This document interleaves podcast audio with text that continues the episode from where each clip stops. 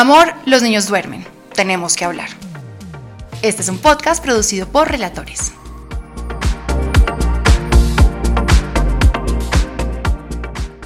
Hola, hola a todos y bienvenidos a esta nueva temporada de Amor, los niños duermen. Santi, bienvenido.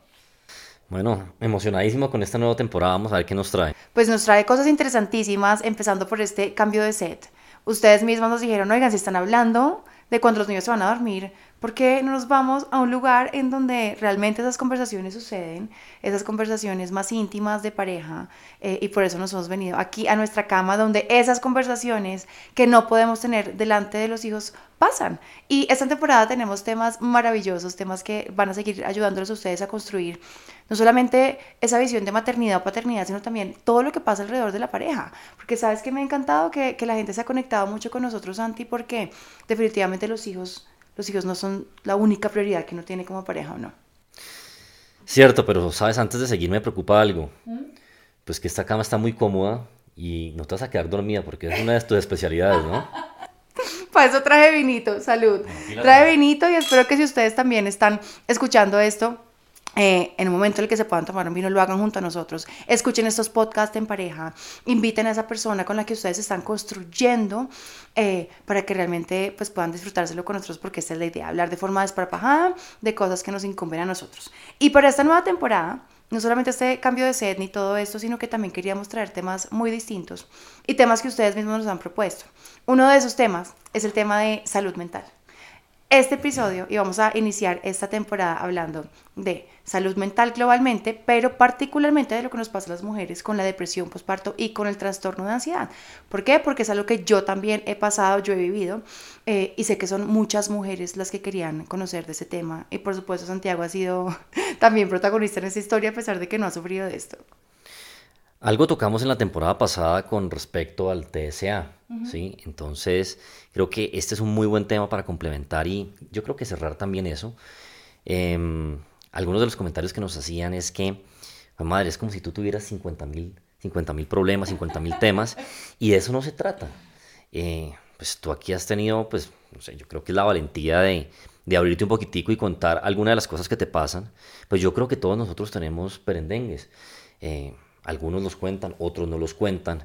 Eh, algunas personas los manejan de una mejor manera, otros no. Yo creo que nosotros todos tenemos eh, en algún nivel, por ejemplo, algo de ansiedad. Yo creo que yo también la tengo, pero es la forma como uno la, es capaz de manejarla. Entonces yo creo que, que no es que tú tengas 50 mil cosas o 50 mil rollos y, ay, pobre Santiago a toda hora eh, aguantándose a María Clara. No se trata de eso. No se trata de eso porque yo también creo que tengo mis, mis 50 mil problemas. Eh, Artísimos. Y tú, tú, tú, tú, en su momento los, los has manejado. Eh, simplemente es, es que, pues, obviamente aquí hay un tema muy marcado, sí, que es un tema, es un tema mental. Eh, a veces cuando hablamos de los temas mentales, lo dijimos la vez pasada, uno tiende a satanizar esos temas y, uno de una vez tilda a la persona de loca y eso, y, eso no está, está muy lejos de, de, ser una realidad. Entonces yo creo que esto es bueno porque, ¿sabes?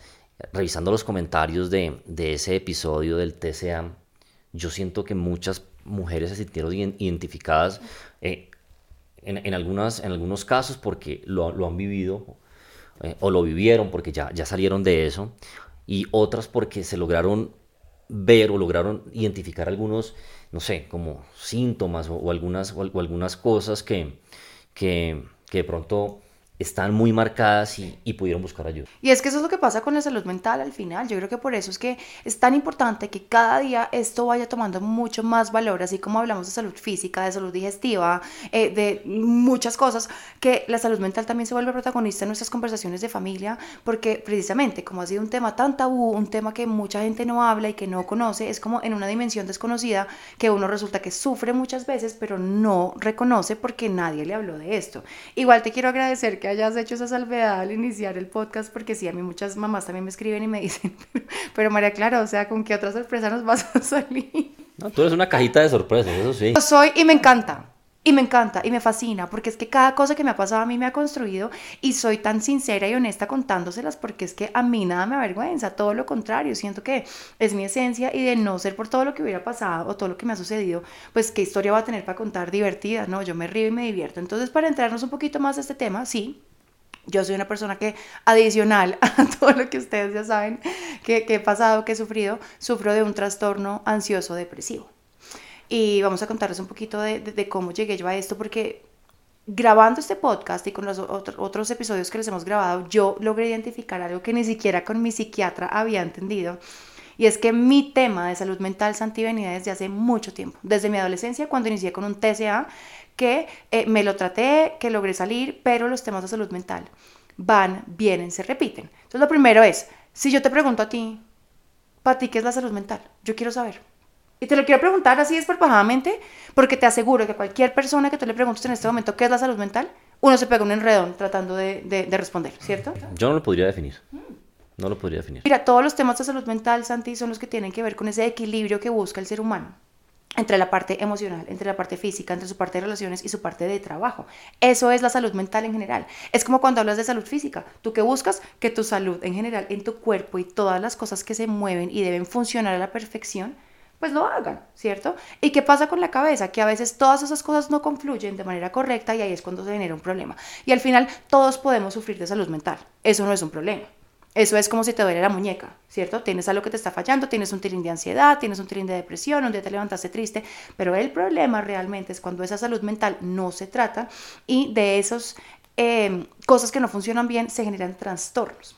Y trastornos, yo me imagino que todos hemos escuchado de los más comunes, que son el trastorno de ansiedad, como el que yo les voy a contar. Está la depresión, que también es algo que ya escuchamos de forma mucho más eh, común en las calles, en la adolescencia, en todo, en cualquier etapa de la vida. esquizofrenia, por ejemplo, disociación. Y esos ya son trastornos. ¿Y cuando un problema de salud mental se convierte en un trastorno? Cuando ese problema te impide tener una vida regular o normal, te impide el funcionamiento normal. Es decir, no estás trabajando igual, no estás rindiendo igual, te estás generando problemas en tus relaciones interpersonales y eso ya no te está dejando avanzar. Así lo definiría yo de entrada. Entonces, para volver un poquito a mi historia y, ya hablarles de, lo que me sucedió a mí. yo, después de mis partos y de lo que oh, pasé de eh, unos partos bien traumáticos, bien em, difíciles, em, yo tuve una depresión postparto que no me traté. Y eso es lo más común que pasa en, en, el mundo, Santi, porque la depresión postparto está vista también como eh, eso que tú no puedes expresar, porque cuando tú acabas de tener un bebé, todo el mundo espera que tú estés feliz y que todo el mundo dice, pero ¿cómo no vas a estar agradecido por tener un bebé? Sí, tú no tuviste la oportunidad de, de tratártela. ¿sí? no o sea, para eso no había tiempo en ese momento. ¿sí? Era lo que uno pensaba, equivocadamente pensaba. O en ese momento yo creo que nosotros comenzamos a ver algunos síntomas, pero nosotros dijimos, bueno, es normal. Es normal. Y es que resulta que si hay una cosa que es normal y yo quiero dejarlo súper claro. Y es que cuando uno tiene un bebé, uno tiene una gabela, por decirlo así, de una semana de unos días en los que uno sí está sensible, en los que uno tiene ganas de llorar, en los que eh, está esa eh, melancolía o otro término que se usa muchísimo son los baby blues. Y es como que sí está normal, o sea, estás cansado, estás con alguien nuevo, eh, tienes derecho a estar así. Pero cuando ya después de esa semana uno sigue con un nivel de tristeza y con un desasosiego impresionante y tienes muchas ganas de llorar, ahí es cuando todo se convierte en una depresión postparto. Pero desafortunadamente es que toda la atención en ese momento está es puesta en, los niños. Y, en cierta medida está bien hasta cierto punto. Sí. Hasta cierto punto porque de todas maneras e, ese tipo de cosas no tratadas yo creo que comienzan a traer unos problemas eh, bien complejos en adelante y fue lo que nosotros comenzamos a ver contigo. Claro, tan complejo que yo esa depresión que tenía en ese momento, yo la empecé a disfrazar como me gusta a mí, porque tengo ese problema que muchas veces me ha salvado de ciertas cosas, pero a veces se convierte en un problema bien grande y que yo sé que muchos sufrimos de esto y es como, yo estoy bien, yo estoy perfecta y prefiero sonreír y prefiero agradecer y digamos que todo está bien porque qué vergüenza yo decir que, que de verdad estoy triste y en serio qué va a pensar Dios de mí, qué va a pensar la vida, el vecino, mi marido, que yo estoy desagradecida. Entonces yo todo lo tapé y resulta que los problemas de salud mental, volviendo un poco al tema global, cuando uno los tapa, como sabemos hacer, que es ponerle tierrita encima, y ponerle la flor bonita cuando abajo todavía hay un problema por solucionar, ahí es cuando estalla todo. Entonces efectivamente yo me estaba sintiendo de esa manera y es ya cuando eh, llegan los mellizos que realmente me estalla la ansiedad. Y hay que diferenciarlo también, Santi, creo que es importante decirlo en este momento, es que la depresión tiene que ver más con melancolía, con tristeza, con llanto, con desilusión de lo que estás viviendo. ¿Y en qué se diferencia de la ansiedad? Que la ansiedad es un miedo o terror constante a cosas que potencialmente podrían pasar. Esa es la gran diferencia, porque son dos cosas muy distintas. Dicen, o en algunas estadísticas que estuve leyendo, Santi, que en Colombia más o menos entre el 13 y el 16% de las mujeres sufren de depresión postparto. Eso es un número grandísimo. Y eso en Colombia, porque si tú ves los, las tasas o los números en otros países en donde quizá cuentas con una tribu de apoyo menor, como pueden ser las latinas que viven en Estados Unidos, hablaban hasta del 60% de mujeres que atraviesan por una depresión postparto. Esos son números enormes de una enfermedad que todavía no se habla mucho versus la ansiedad, que como ya se los había definido, hasta ahora el 10%, por ejemplo, de las mujeres que están en ese post-embarazo eh, logran decir que ya sufren de esa ansiedad, es decir, pasan de la tristeza al desasosiego. Y ahora sí, ¿qué me pasó a mí? Pasé de esa tristeza al desasosiego. ¿Cómo? Eh, me empezaron a ocurrir ataques de pánico. Yo no tenía ni idea que era un ataque de pánico. Yo no sabía que era tener terror, miedo, porque ya quienes me han venido siguiendo mi podcast saben un poquito mi, mi personalidad, que soy mucho más desparpajada, mucho más de correr riesgos y hacer ciertas cosas, pero llegan los medios y yo empiezo a sentir ese miedo constante de que algo les va a pasar. Y eso también, no crean que esto es normal, esto nos pasa a muchas, pero cuando ese miedo de verdad te evita tener una vida normal, es cuando ya es un problema. Entonces resulta que un buen día, no sé si lo recuerdas, estábamos los tres o estábamos los cinco en la casa, tú saliste a sacar los perros porque en esa época em, tú los sacabas para que yo pudiera estar con los niños y un poquito evitar pues que si yo tenía que estar lactándolos pues era más fácil que Santiago se ocupara de esa labor. Fue un domingo en el que habíamos tenido un día delicioso, habíamos ido a un brunch y es decir, yo después de las 11 de la, de la mañana, como que ya de tanto que comimos no había vuelto a comer, regresé a la casa, Santi sacó los perros a las 8 de la noche y cuando bajó a mí me empezó un ataque en la cama, yo estaba acostada en la cama con Mati, ya había como acostado a dormir los mellizos, y yo sentí como si mi conciencia, como si mi alma saliera de mi cuerpo y me estuviera diciendo, esto que estás viviendo no es real. Tus hijos no sabes si existen, tus hijos no sabes si están respirando, deberías ir a revisarlos porque quién sabe si estén, quién sabe si todo es producto de tu imaginación. Yo sé que les cuento esto y esto suena como una locura, de verdad, como, pero ¿qué está pasando? Imagínense el miedo que alcanza a sentir uno cuando uno siente que hay una voz arriba que le está hablando que uno no sabe si es uno o si es otra persona. Ese miedo que me dio de sentir esa voz eh, me empezó a dar aquí como un hueco en el estómago y empecé a hiperventilar y cuando uno está eh, basándose en esa parte racional y de supervivencia del cerebro, lo que uno siente es ganas de salir corriendo o ganas de ir a salvarse, ganas de correr. Y mis ganas de correr me llevaron a la habitación de los mellizos a abrirles la puerta como de verdad si estuviera ocurriendo un incendio, quién sabe qué emergencia, abrir, gritar e ir a tocarlos y decir, esto es real, esto es real, esto es real. Y cuando yo vi que estaban ahí, en ese momento subió Santiago porque no te demoraste nada, yo te conté lo que estaba pasando. Y, y, para mí explicarlo fue muy complejo, porque es que explicar estas cosas que le pasan a uno realmente son difíciles, y más cuando es una persona que tal vez no ha oído de esto. Yo no sé si recuerdas exactamente cómo reaccionaste en ese momento. No, no me acuerdo, o sea, como con medio incredulidad. Claro, era como, pero, pero debes estar cansada. Yo me acuerdo perfecto, porque también me acuerdo mucho de mi de mi frustración en ese momento porque era como te estoy contando algo terrible que me pasó y Santi me decía, descansa, o será que no comiste bien, ¿se acuerdan que les dije que había tenido un brunch impresionante? Yo dije, bueno, sí, exacto, sí, fue que no comí bien, Santiago tiene razón, eh, voy a poner mi pie en el piso, voy a anclarme, voy a tomar agua, voy a hacer algo para calmarme y fue la primera vez que me sucedió. Yo creo que tal vez después de haber hablado contigo en algún momento, pero tuve otros dos ataques de pánico iguales a estos en donde ya empezaron a ocurrirme síntomas como sudoración en mis manos, como que me salieron unas manchas rojas en el cuello eh, y como que sentía que me iba a dar un infarto. Y el día que realmente yo, yo le dije a Santiago, esto ya se está pasando de color y esto ya es creo que estoy sufriendo algún trastorno porque es que ya me está impidiendo mi vida. Fue un día que me fui a trabajar, Santi, en una oficina que alquilaba en ese momento para poder huir de mis hijos un poquito y que pudiera yo tener tranquilidad en la casa porque acuérdense que estaban muy chiquitos, tendrían yo creo que unos ocho meses.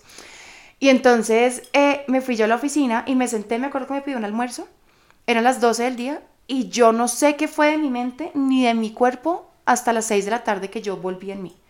Yo veo el reloj, veo que son las 6 de la tarde y digo, a mí en qué me pasaron 6 horas de mi vida.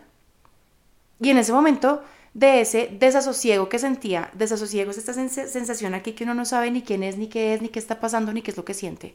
Eh, yo en ese momento, Santi, tenía una ventana al lado y yo no pensé jamás en quitarme la vida, pero sí alcancé a pensar, ¿qué pasa si yo me voto? Estoy sintiendo tanta molestia en este momento que qué pasaría si en algún momento de mi vida yo tomo esa decisión. Yo no lo pensé, se los digo, tengo que ser sincera. Hay gente que llega a estos momentos de desespero y es donde realmente ocurren suicidios y ocurren cosas realmente muy difíciles o atentar contra la vida de uno. Pero yo cuando quedé en cuenta que yo estaba pensando en esto, yo, yo realmente me asusté porque yo dije, de ahí a que yo tome esa decisión, pues a, a qué estoy esperando. Y recuerdo que llegué y hablé contigo ya seriamente del tema y te dije, sentí estas ganas este pensamiento, o ganas no, sentí este pensamiento en mi cabeza y esto realmente ya me preocupó. Yo amo mi vida profundamente, amo todo como está pasando, pero algo debe estar muy mal en mí que me está haciendo, no sé, debo tener algo porque no me reconozco yo. Y ese fue el momento que, en donde tomaste la decisión de buscar ayuda, ¿no? Y la, y la ayuda llegó de la forma más linda porque justo por esos días yo he hablado del tema en redes sociales, pero como que eso no era conmigo, como que la depresión postparto nunca era conmigo. Y fui a una clase con Matilde y me encontré con una de las mamás que había visto mi video y me dijo, por si acaso yo sufrí de esto y por si tienes alguna mamá que esté sufriendo de esto, te voy a dejar el nombre de mi psiquiatra. Quizá te pueda ayudar para algo porque yo sufrí de una depresión postparto severa donde me tuvieron que internar.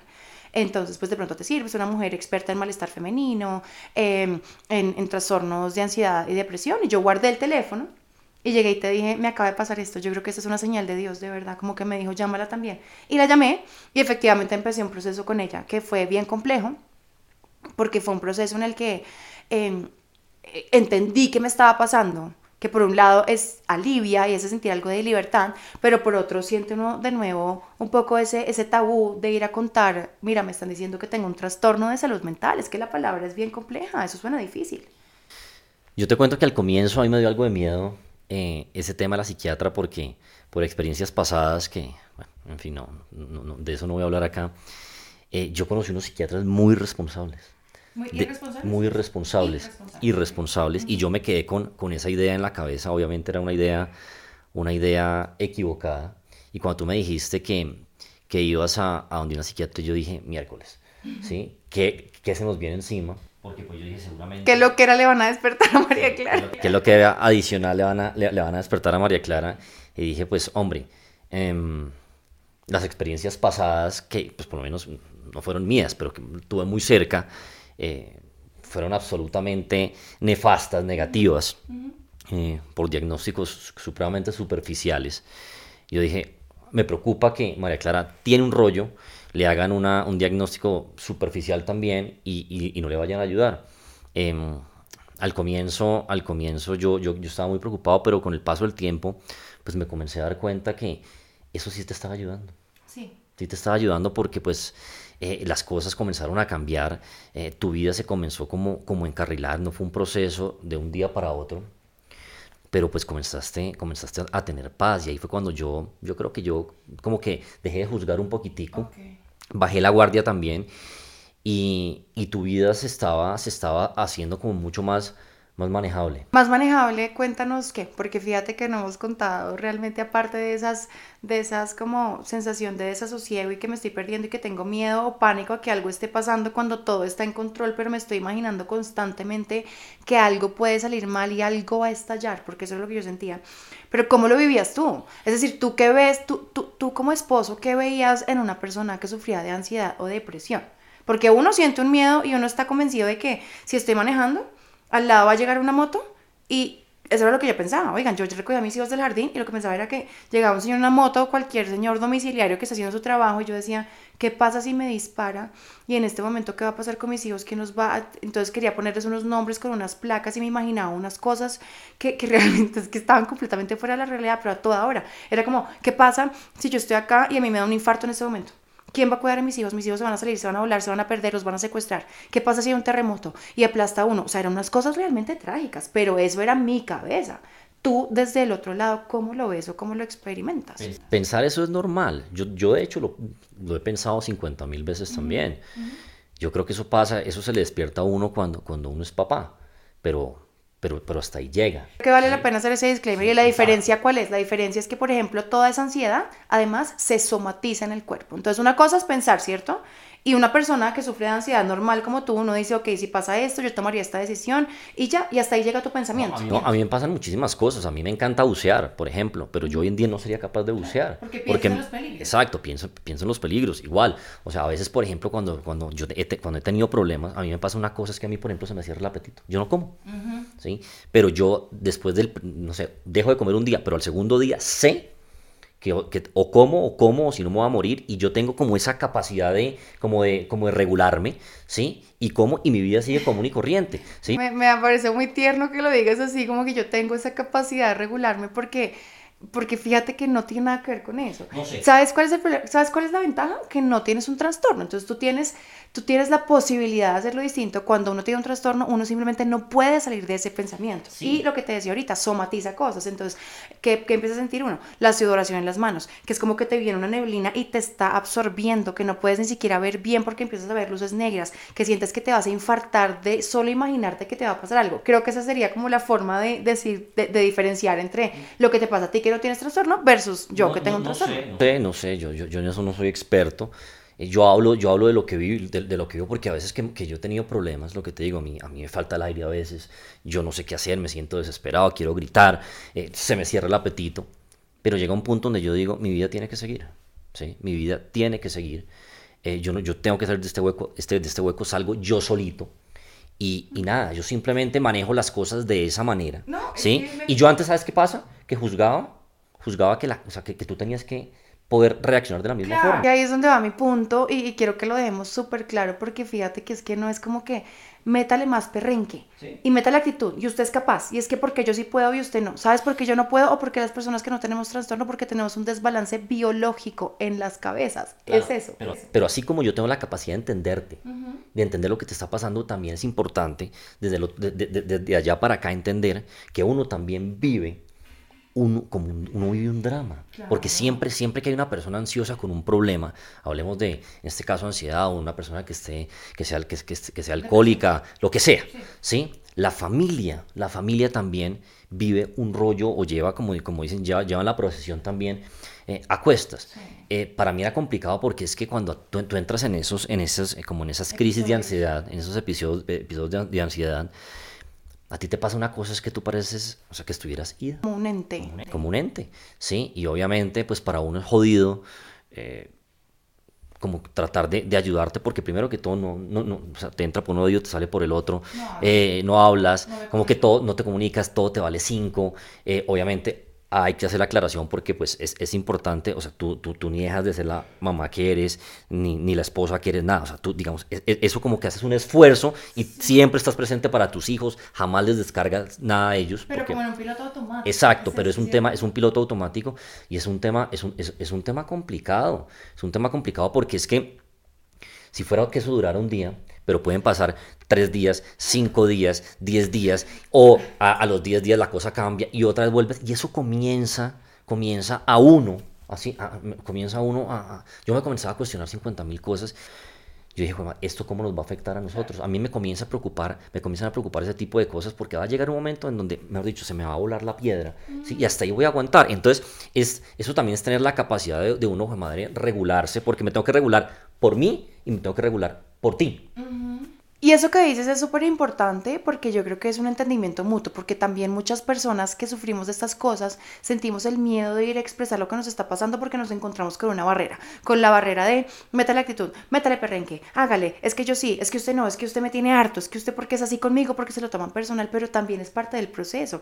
Así como tú te tomaste el tiempo de entender ese proceso en el que yo iba a entrar de psicoterapia y de medicación, que ya voy para allá, eh, yo también me tomé el tiempo de entenderte que es que es, un pozo, es, algo desconocido. Yo no puedo pretender que yo le vaya a contar a cualquier persona y me digan, ay, sí, es que te duele la rodilla, porque es que la rodilla sí se ve inflamada o se ve que duele o hay un examen de sangre que dice que hay algo en la cabeza. No, en la cabeza es un diagnóstico que además hace un psicólogo o un psiquiatra y que pues yo sé que mucha gente le genera tabú. Entonces, para entrar un poquito a cómo es el tratamiento o cómo se hace esto, efectivamente hay, hay que ir donde un médico, por favor, háganlo sin pena y sin miedo. Eh, yo acudí a un psiquiatra porque yo realmente tenía ya mucho miedo por lo que les conté que me pasó eh, y esa sensación, esos pensamientos que estaba teniendo. Eh, y como estaba teniendo ataques de pánico tan difíciles, a mí me medicaron. Y lo, de la medicada yo lo conversé contigo también y al principio creo que te agradezco que fuiste muy abierto con eso porque yo decía, qué horror ir a tomar un medicamento psiquiátrico. O sea, lo que me faltaba en mi vida, esto era la cereza que le faltaba el postre para la historia de verdad. Eh, de, este libro mío, pero tú afortunadamente lo recibiste muy bien y tú me dices, así como yo tomo medicamentos para la hipertensión, pues tú vas a tomar medicamentos para tu cabeza y el tiempo que sea necesario y te lo agradezco muchísimo. Y mi historia con el medicamento ha sido grandiosa y fantástica, es la mía. Claro que sí, esto tiene unos efectos secundarios, eh, por ejemplo, en cómo afecta la vida sexual de las personas, que habrá otro capítulo en el que les hablemos de esto de la sexualidad. Eh, pero pues yo creo que nosotros dos decidimos que, ok, o es eso, que al final lo podemos seguir trabajando, o es que yo siga con estos episodios y que de verdad eso se ponga cada vez más grave, porque eso pasa con los trastornos, cada vez se ponen peor. El tema de la medicación, a eso hay que perderle un poquito el miedo. Al comienzo yo también era un poquito como reacio a, la cosa. Sí, porque también a mí me parece que, que muchas veces si no hay criterio, pues se toman las decisiones que no son. Y no estoy, no estoy hablando únicamente en temas médicos, en general. Y hay muchos, hay, no, sé, insisto, vuelvo a la experiencia que tuve antes. Eh, yo conozco, conozco psiquiatras muy descriteriados. Y sobre todo en temas, en temas, en, en, en van medicando, porque sí, en tu caso afortunadamente, eso no ocurrió. Eh, estás en manos de una excelente profesional, así, como son la mayoría. ¿sí? Insisto, esto creo que es la...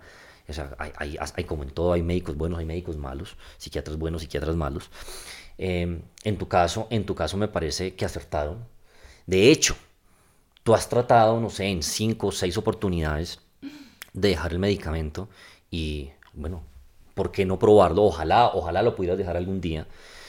Pero nuevamente vuelves y caes. Y yo mismo soy el que te digo, María Clara, tómate el medicamento. Es más, yo ya tengo una sensibilidad tan afinada que el día que tú no te tomas el medicamento, yo sé que no te tomaste el medicamento. ¿Sí? ¿Por qué? Por pequeños detalles, porque estás un poco ida, porque estás callada, porque estás ensimismada, en fin, porque estás, no sé, yo, yo ya te conozco muy bien. Tú ya conoces, tú percibes la tormenta que está viviendo mi cabeza. Exacto, y si yo me tomo dos veces al día, una vez, una vez en la mañana y una vez en la noche, una pastilla para la atención, porque sé que si no me la tomo el día de mañana voy a pagar las consecuencias, pues hombre, ¿por qué no uno también vivir en paz?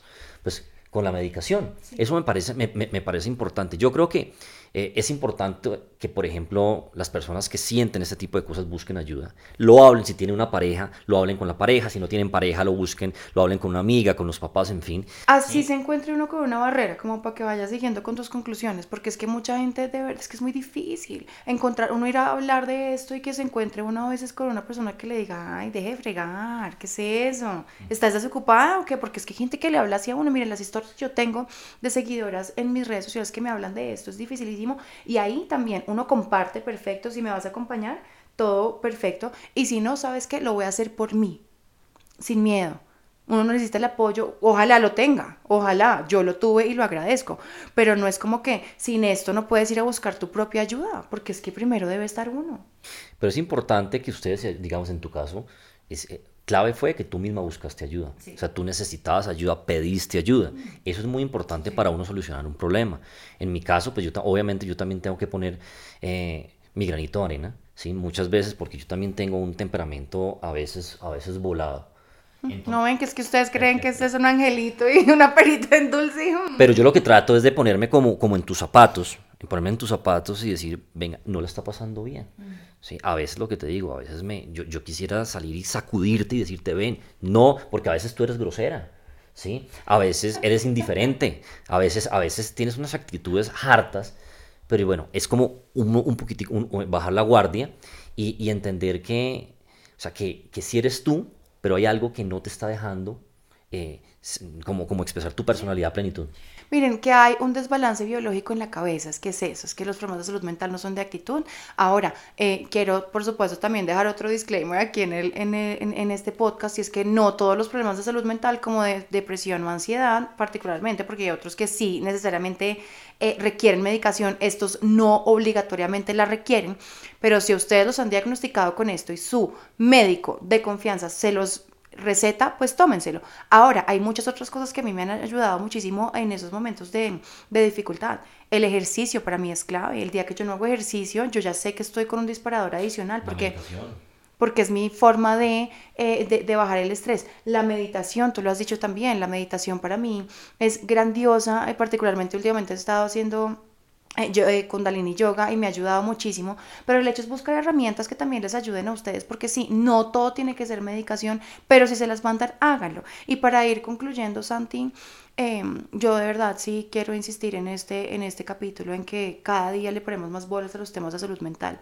Esto no únicamente ataca a mujeres, también ataca a hombres, por supuesto, eh, momentos de partos difíciles o el posparto desencadenan muchas cosas, pero levanten la mano sin pena, no, no sufran no, no la pasen mal. Eh, hablemos de otra enfermedad. ¿Acaso el diabético de verdad llega y dice yo me voy a aguantar así y, me, y, y, ya y no me pongo mi insulina porque qué pereza? No, esto hay que hacerlo y hay que hacerlo sin miedo y sin pena y hay que pedir ayuda, ojalá a tiempo, porque sépanlo y se los digo yo que he recorrido todo este camino. Si uno no le para bolas a esto a tiempo, esto es como un llamado de verdad de, de, la cabeza de uno que cada vez se va agudizando y después puede terminar en cosas realmente graves, así que párenle bolas, por favor. Y ojo con los niños. Ojo con los niños porque esto, esto no es únicamente una enfermedad de, de adultos, esto también puede ser un tema, un tema de niños y ellos, no, y ellos, no, tienen la capacidad suficiente para expresar lo que están sintiendo. Está en nosotros como papás también saber detectar eh, esas señales para ojalá nosotros eh, poderles dar o brindar a ellos ayuda de manera oportuna. De ahí la importancia de que seamos familia unida, que todos estemos pendientes de todos y que siempre estemos alerta a señales eh, de dificultad, de cosas diferentes al funcionamiento de la familia. Así que gracias por escucharnos, espero les haya servido de todo corazón este capítulo y les mando besos, nos vemos en un próximo episodio. Chao, chao. Esto fue Amor, los niños duermen, un podcast producido por Relatores, disponible en su plataforma favorita. Compártanlo, suscríbanse, denle like, estrellita y todo lo que quieran para que más parejas puedan escuchar esta conversación que todos deberíamos tener cuando los niños duermen.